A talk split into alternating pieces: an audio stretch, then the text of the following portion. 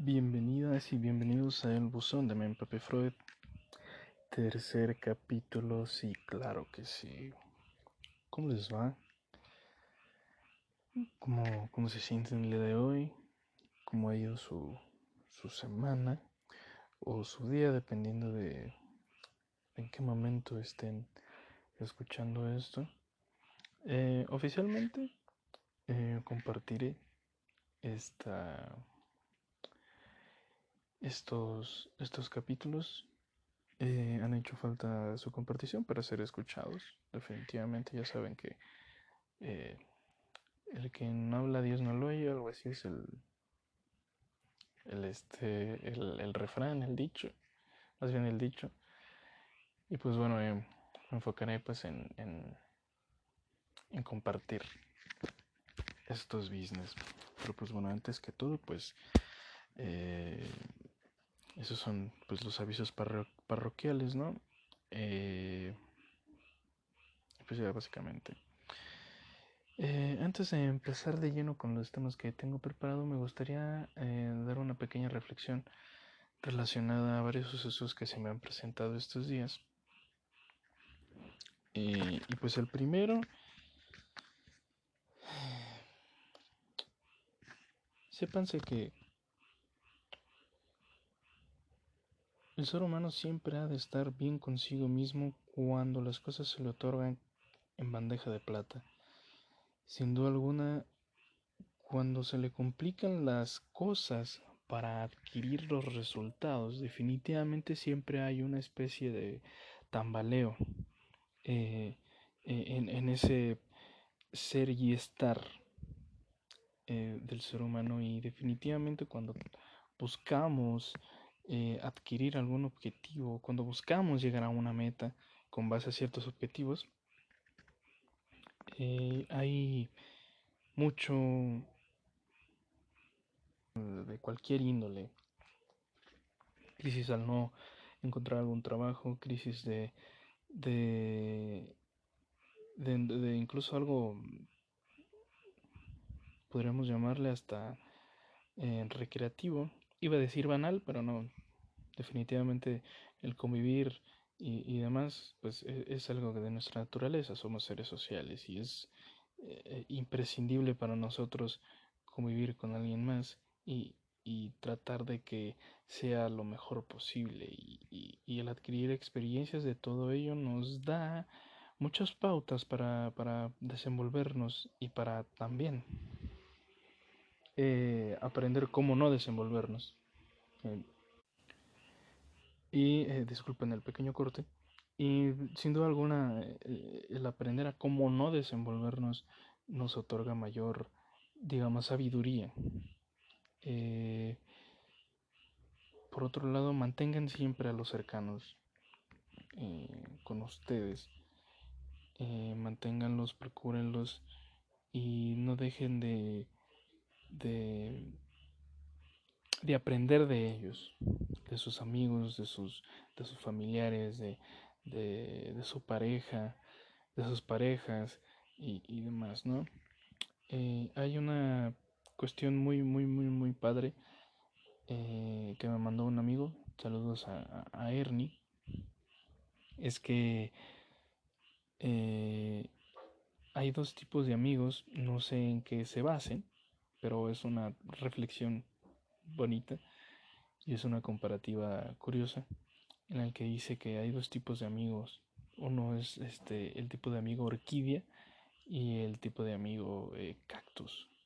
Eh, y el tipo de amigo orquídea se refiere a esa amistad eh, que siempre tienes que estar procurando todos los días, como una orquídea, ¿no? O sea, que no le dé tanto la luz, eh, determinadas horas de sol, de luz, agüita, estar cambiando constantemente el agua, procurando, apapachando, eh, hablándole y demás. Por otro lado, la, la, amistad cactus o el amigo cactus es, es aquella amistad que no es tan eh, preciso estar hablándole, estar procurándole, eh, y que a pesar de que cuando regresas a ver cómo está y a ponerle eh, atención, la amistad sigue estando igual de fuerte que un cactus y que es muy complicado que esta amistad se rompa. Que igual en la, en la amistad orquídea, eh, porque pues de todos modos, si sigues procurando algo, si sigues nutriendo algo, si sigues eh, pues alimentando algo de forma positiva, algo con todas las experiencias como tal, pues perdurará. Y, eso en el por qué mantener a, sus cercanos, pues vaya eh, de forma positiva. Eh, las relaciones con el otro hay que aprender a, a forjarlas y hay que aprender a recibirlas si se, si, se experimentan de una forma tan efímera, si bien puede haber poca, poco cupo para explicar cómo fue que sucedió, más una descripción si, si cabe, pero explicarla y desmesurarla de una forma tal a veces es tan complicado porque las cosas suceden tan rápido. Así como es una vida tan rápida, así la, la, vida se va de una forma rápida. Y, y creo que lo que nos, nos, nos, nos da para al menos conceptualizar lo que es el ser humano es esta capacidad para, para mantener las relaciones y también la capacidad para destruirlas. Y, y honestamente eh, les, les sugiero que se den a la tarea de, de analizar cómo son sus relaciones con el otro y también cómo es su relación consigo mismo, cómo es su amistad que tienen consigo mismos, consigo mismas, de orquídea o de cactus. Si es de orquídea, estar constantemente en esta, en, esta procuración, en, en estarse dando pues mm, mucha agua, en estarse hidratando, en estarse cultivando, tanto ya con las herramientas que ya poseen y con esa fortaleza que ya poseen, pues no es tan necesario estarse como que hidratando o, dando más, más, más para que vivan, ¿no? Definitivamente son dos cuestiones curiosas me parecía óptimo empezar con esto porque tenía eh, esto en la cabeza de forma pues muy muy muy muy muy muy profunda muy arraigada por todas las cosas que han que se han suscitado. Y pues nada eh, sigan queriéndose sigan procurándose y demás. Y les dejo tantito sonido de lluvia en lo que cierro la ventana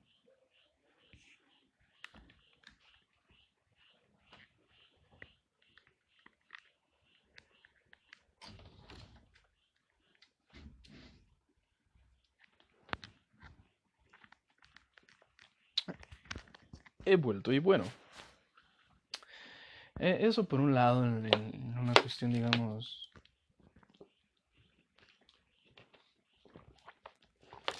eh, a, modo de introducción.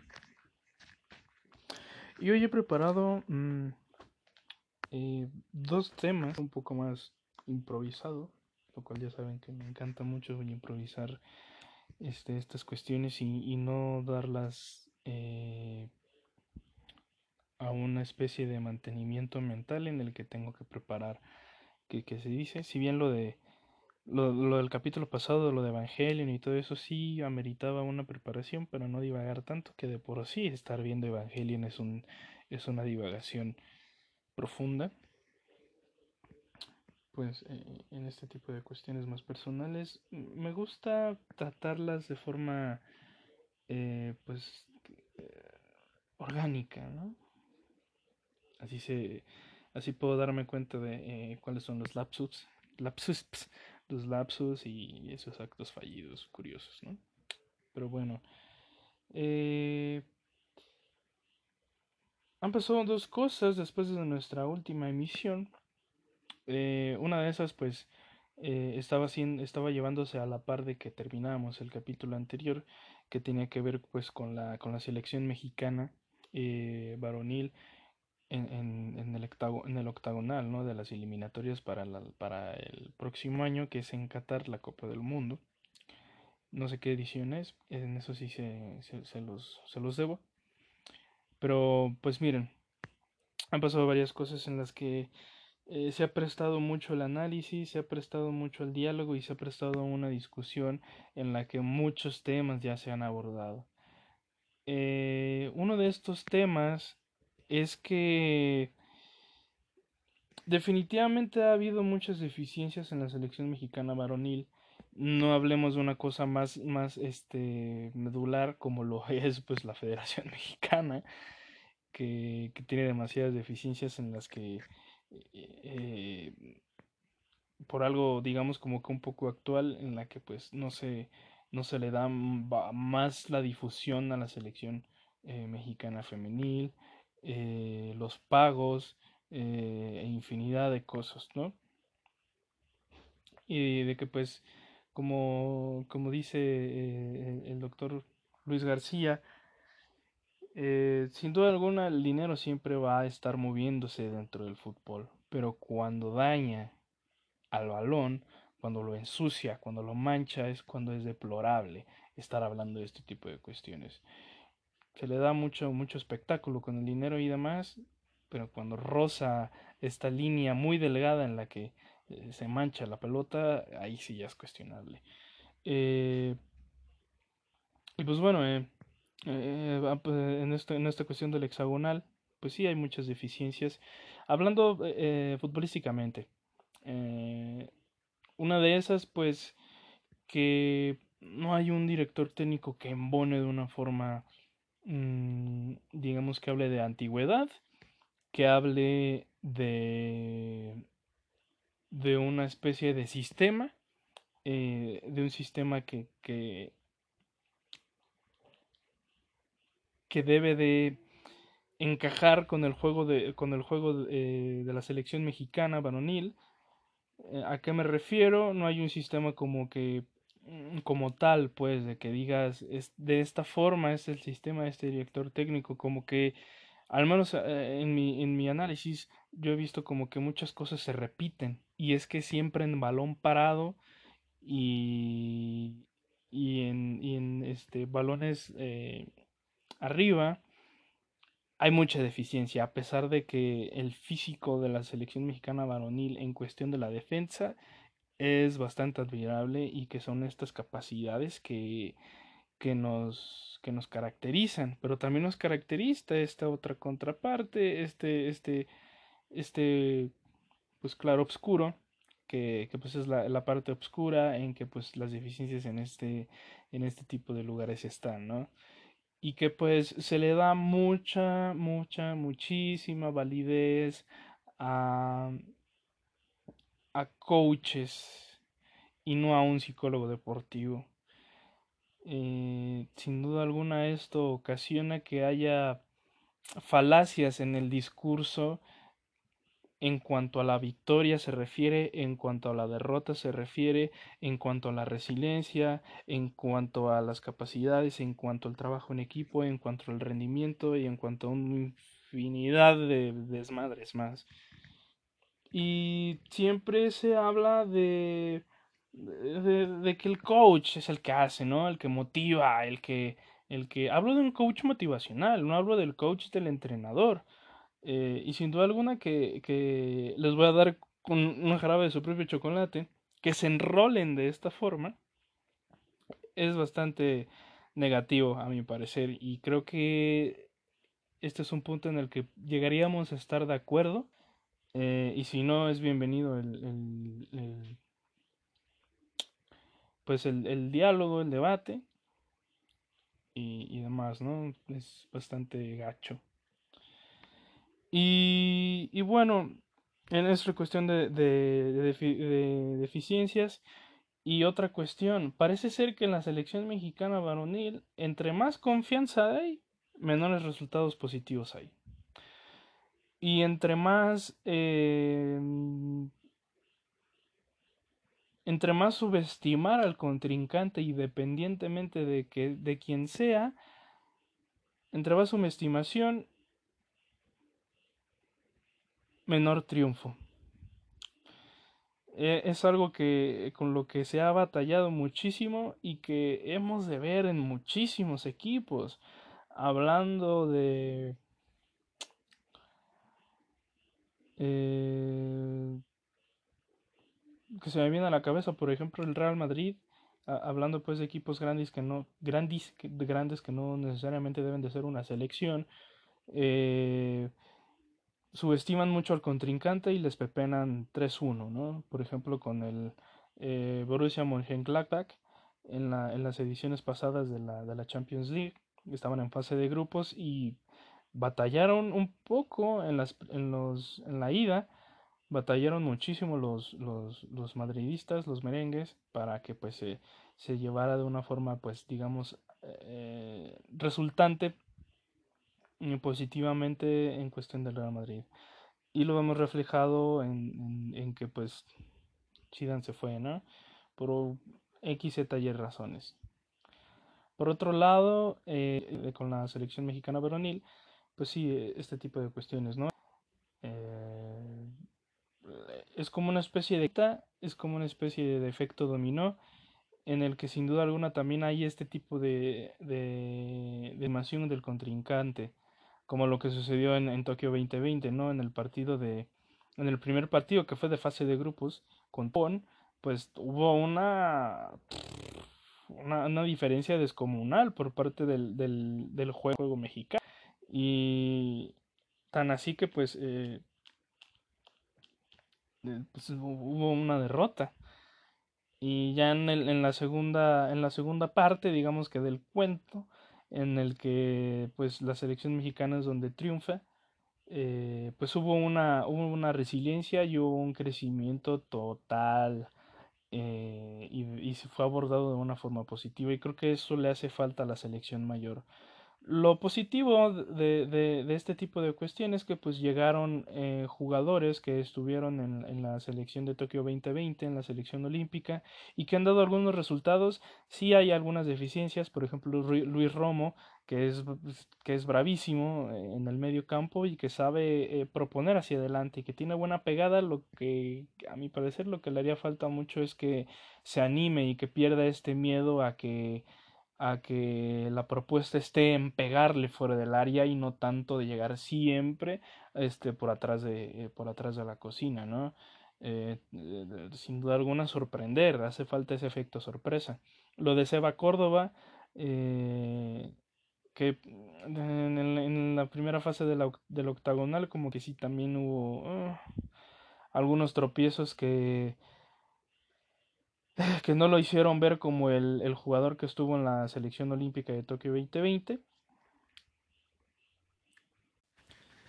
Y eso eh, en cuestión de, de algunos jugadores eh, destacables.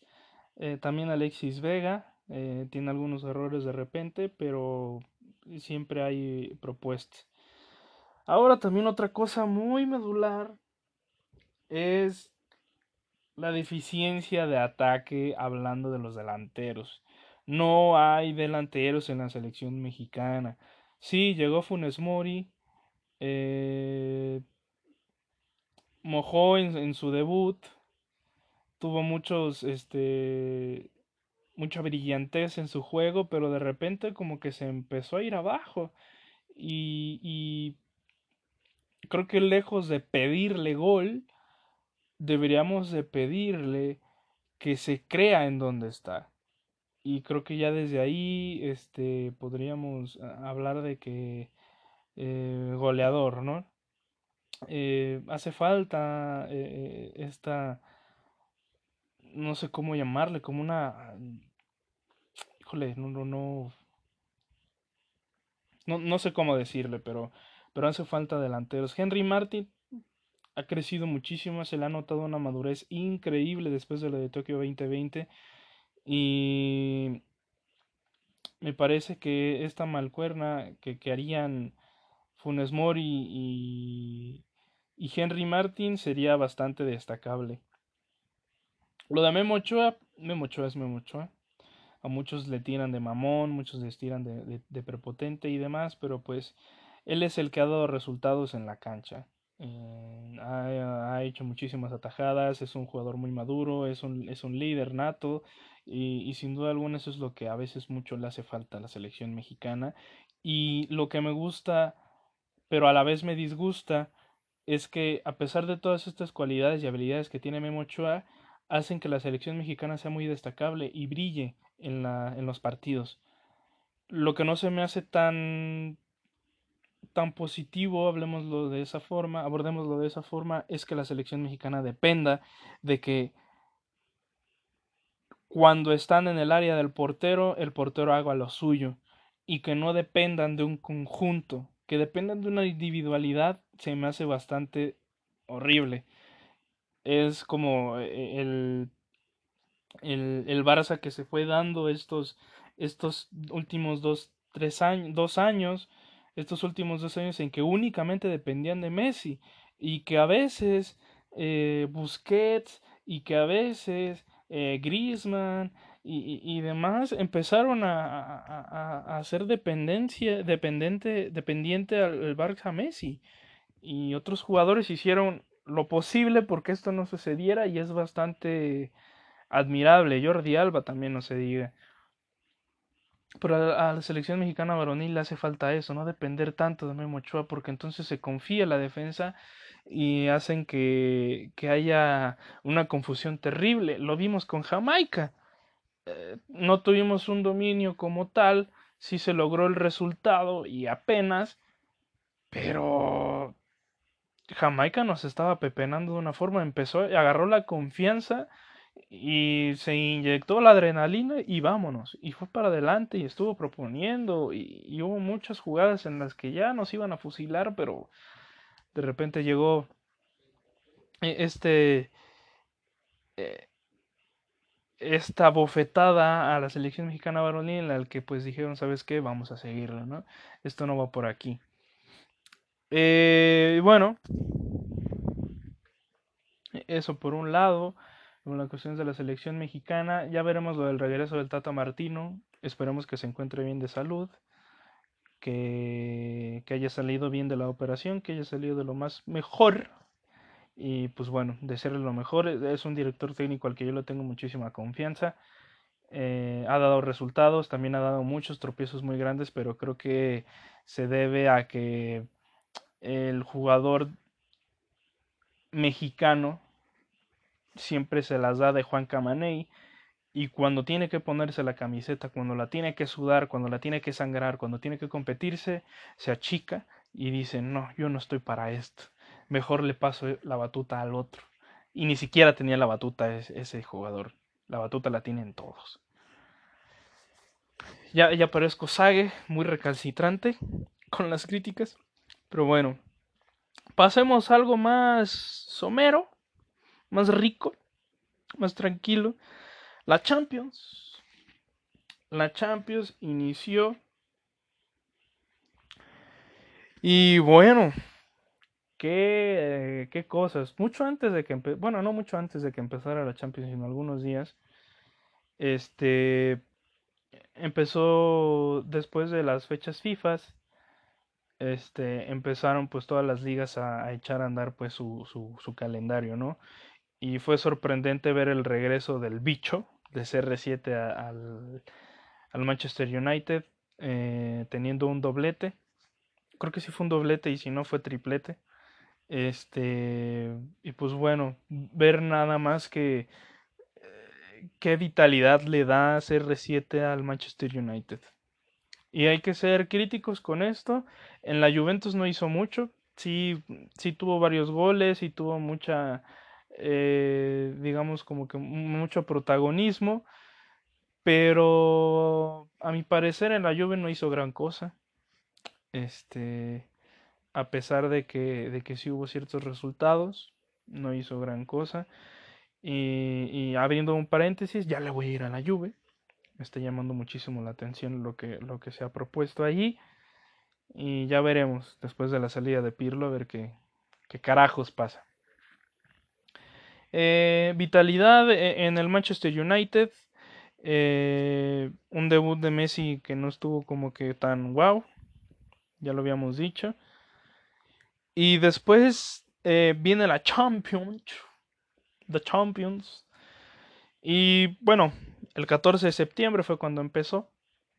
Y, y, hubo lo de CR7, perdió el Manchester United.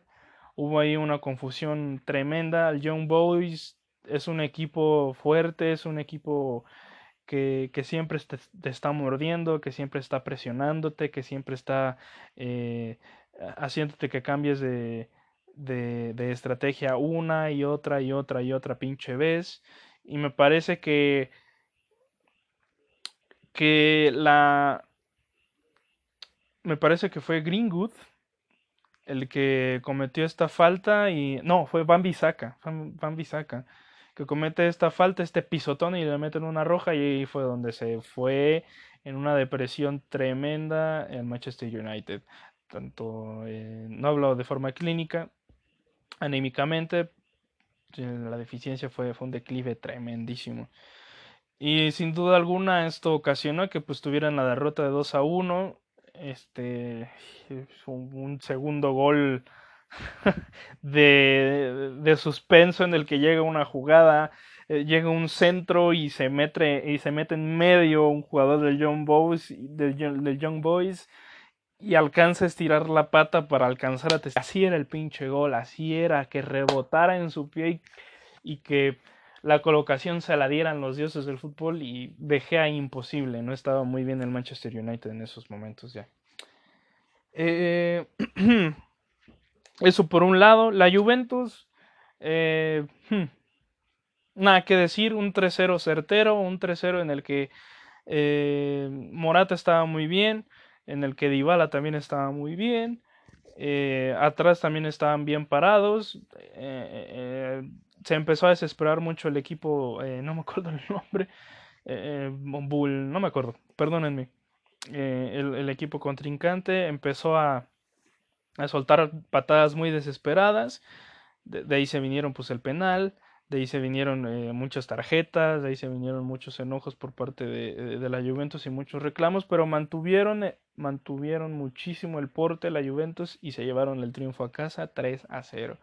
Se llevaron los primeros tres puntitos. Eh, lo del Chelsea, Lukaku, que es una mendiga y afortunada bestia, eh, Thomas Tuchel tiene que tiene que aprender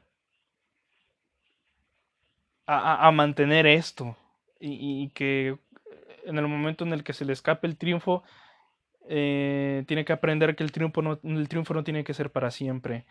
Qué qué belleza ver a un Chelsea así qué belleza ver, ver, ver a un Tuchel tan contento y tan tan, tan asertivo en todos los sentidos.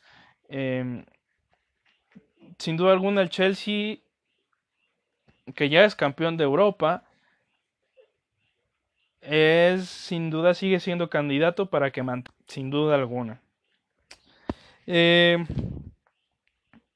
lo del Bayern, lo del Bayern, hubo una polémica extraña se dio el partido Barcelona-Bayern, era el, era el partido que se estaba esperando más allá de un, este, de un Villarreal-Atalanta eh, y demás juegos, ¿no?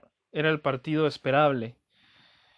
Y surgió una polémica muy curiosa en redes sociales, eh, específicamente en Twitter, en el que un, un perfil donde hay puros culés, hay puros barcelonistas, bueno, hay la mayoría, también ahí hay un que otro chistosito que se las quiere dar de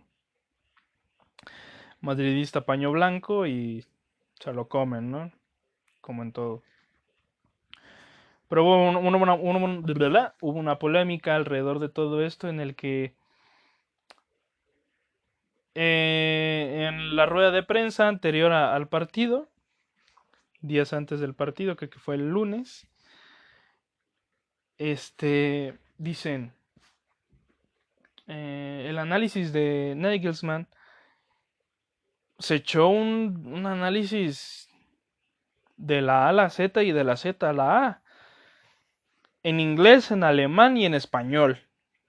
O sea, hizo un análisis, un análisis exhaustivo. Este. Abrió con bisturí de una forma limpia. Lo de Nagelsmann es increíble.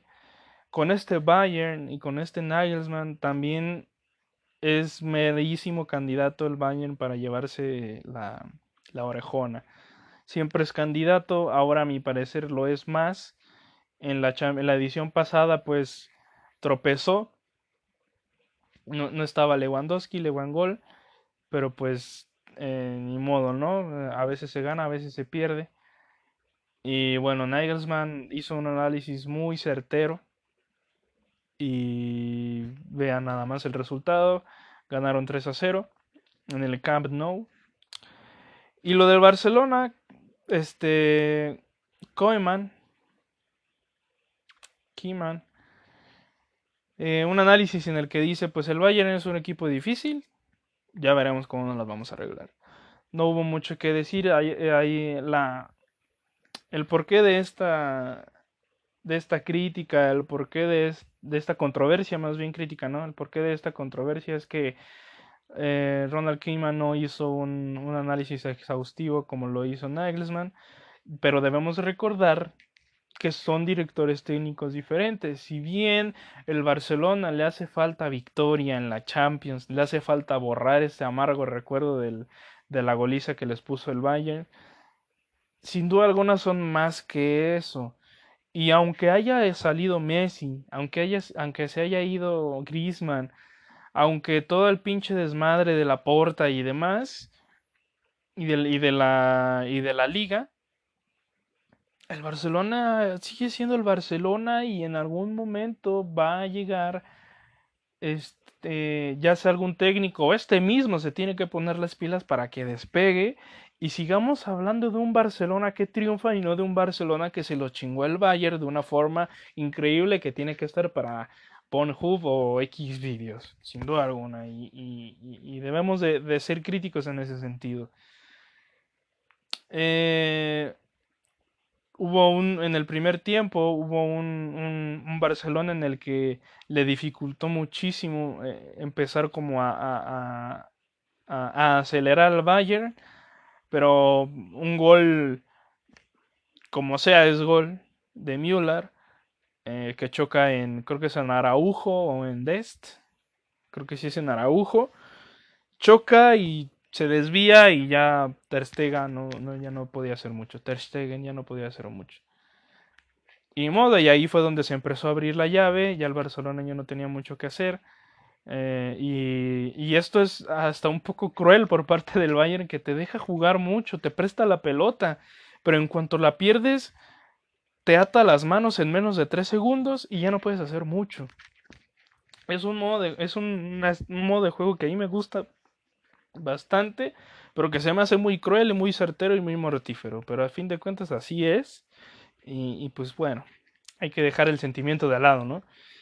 Eh, eso, cuestión del Bayern, ya veremos. Este, esta semana que viene, a ver cómo les va. Pues bueno, eso se dio el 14 de septiembre. Y el 15 de septiembre en el grito, pues eh, lo del Dortmund, lo, lo, que está haciendo Erling Haaland es increíble. Sin duda alguna, eh, no, no ha habido alguien que les pase ese legado porque todavía no se han ido esta, esta generación, lo que es R7, lo que es Messi, lo que es Neymar, etcétera, no les han dejado como que una especie de legado porque siguen vigentes. Y a mi parecer, lo que están haciendo Mbappé, lo que está haciendo eh, Haaland, lo que está haciendo Pedri, lo que está haciendo eh,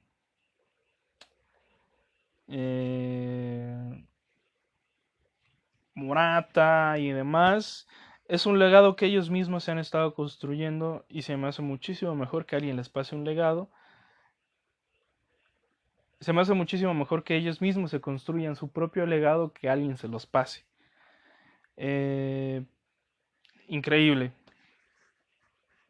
Eh, jugaron contra un Vesquitas Y pues es raro ver a Pjanic en, en, en el, fútbol turco, eh, pero pues sigue siendo el jugador que es. Toca el balón en un balón parado, centro y vámonos.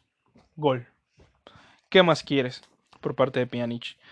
Al Dortmund eh, sigue teniendo esta, esta, estos destellos en, en, el que puede ser candidato para pasar a más de cuartos de final, que es donde se pone lo verdaderamente más complicado de lo que ya es, y pues veremos qué, qué carajo sucede. Lo del Sheriff, me parece que es un equipo escocés o danés o irlandés, no me acuerdo. Eh, bueno, increíble los, los, de estos cabrones. Eh, siguen, apoyándose y... qué, cabrón, ¿eh? Qué, qué gran resultado 3-0, si no mal recuerdo. Lo del Real Madrid, ya llegamos a donde nos truque Chencha. Eh, brutal, ¿eh? También eh, vi a un Real Madrid en la liga. Debutó Camavinga, el francés Eduardo Camavinga, que, viene, que venía del State Rennes, si no me recuerdo. Y pues, wow. Debut, asistencia y gol. Nada más. Y en la Champions, asistencia y golecito de Rodrigo Góez, que es también uno de los que están construyendo un legado junto con Vini Jr. Este y demás. Increíble lo de Camavinga jugadorazo, te, presiona constantemente en el medio campo, eh, se, les da, se, le, da una tarea también en la que puede ser líbero y, y, ya se hace de mancuerna ahí con Modric, propone, adelanta, da pases eh, eh, de oportunidad, manifiesta de gol. Wow, lo, lo de Camavinga es increíble. Gran contratación, se esperaron eh, de forma considerable y hasta lo podemos llamar de forma templante, de, contemplanza.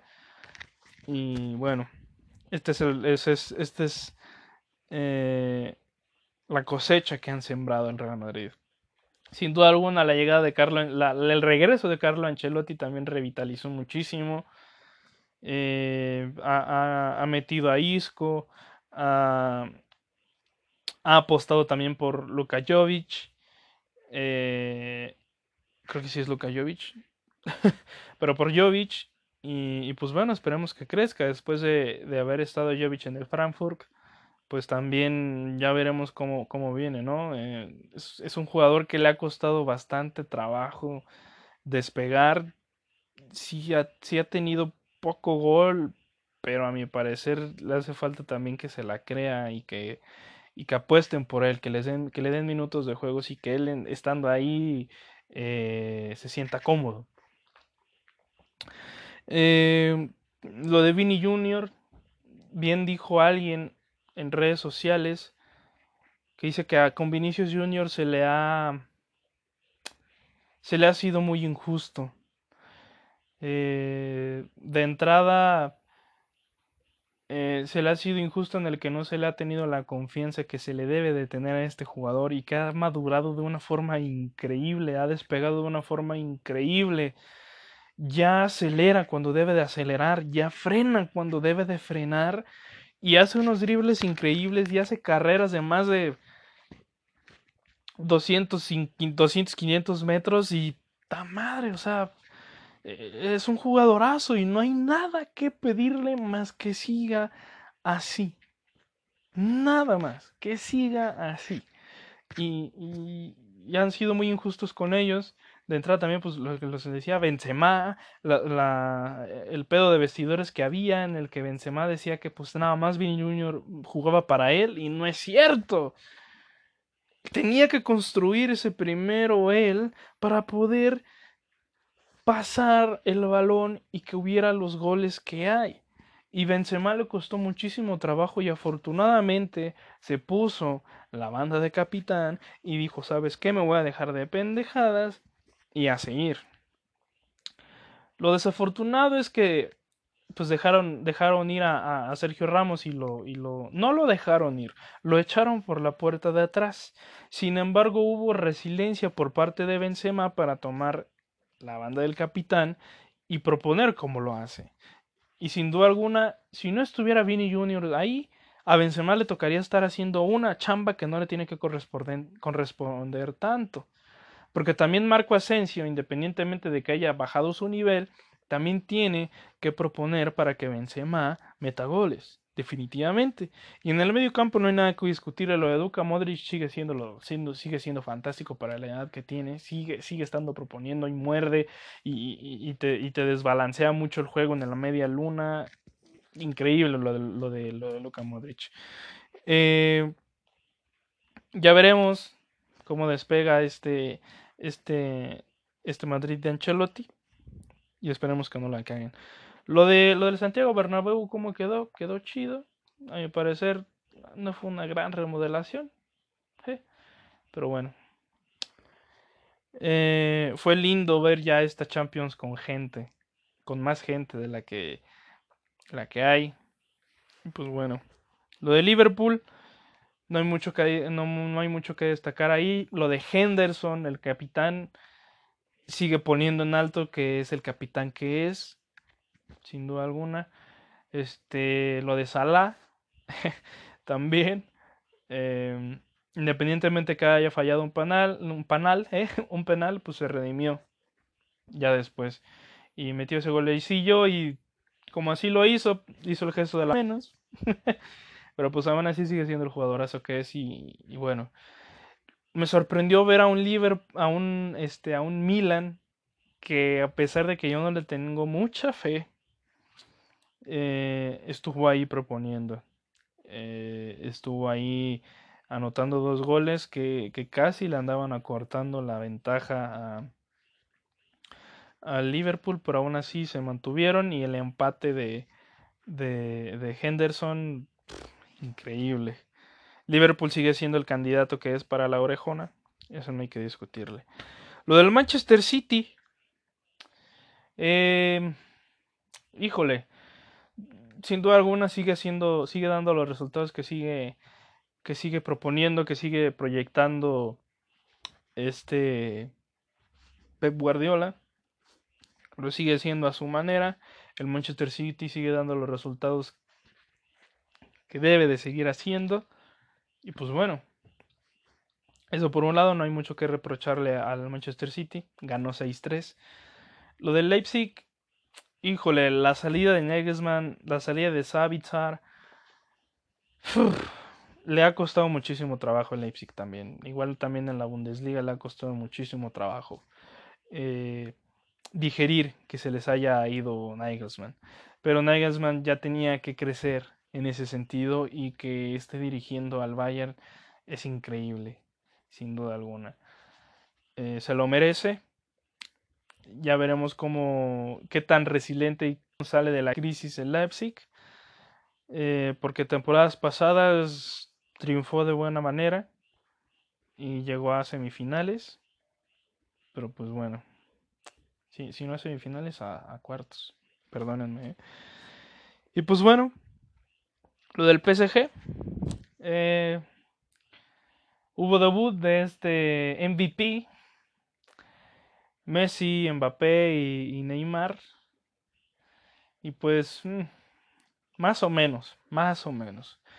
Se ha especulado mucho de que se dice que, el, que Messi no está cómodo en el PSG, que le ha costado muchísimo trabajo y otra vez debemos de recordar que cuando llega un jugador a otro ambiente, a otro lugar, el proceso de adaptación es complicado y también para el equipo es complicado que llegue alguien diferente, independientemente de que ya te lo hayas topado en selección nacional o así.